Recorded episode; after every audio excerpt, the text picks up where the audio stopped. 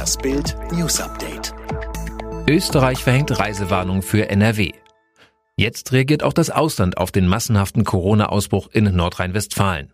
Bei einer Kabinettssitzung hat Österreichs Bundeskanzler Sebastian Kurz eine partielle Reisewarnung für NRW verkündet. Kurz ergänzte, dass er hofft, dass es zu keiner Ausbreitung für ganz Deutschland komme. Unterdessen ist im Kreis Gütersloh die Polizei im Großeinsatz, damit Quarantäneanordnungen eingehalten werden. Alle Infos zum Thema Corona finden Sie jederzeit im Bild Live-Ticker. Irre Kursentwicklung bei Wirecard. Mitten im milliardenschweren Bilanzskandal bleibt Wirecard im Fokus der Anleger. Die Aktien lagen nach den herben Kursverlusten der vergangenen Tage am Mittwochmorgen rund 10 Prozent im Plus.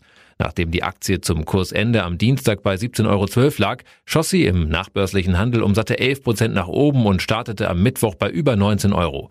In den ersten Stunden des Börsenhandels legte die Aktie dann nochmal um 5,5 Prozent zu.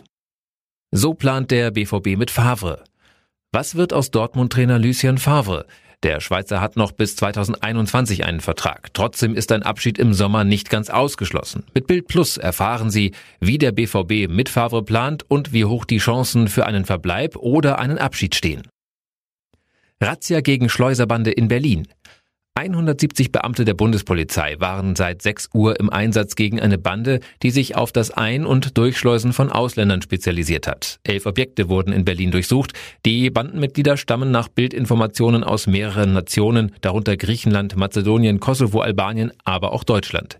Es gab mindestens eine Festnahme. Ein Polizeisprecher sagte, wir sind vor allem auf der Suche nach Beweismitteln, um der Personengruppe gerichtsfest das Handwerk legen zu können.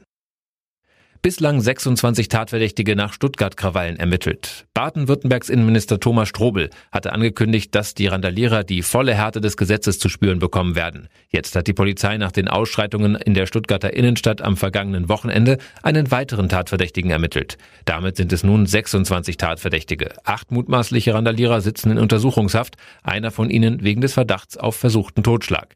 Die Ermittlungsgruppe wurde von 40 auf 75 Personen erweitert.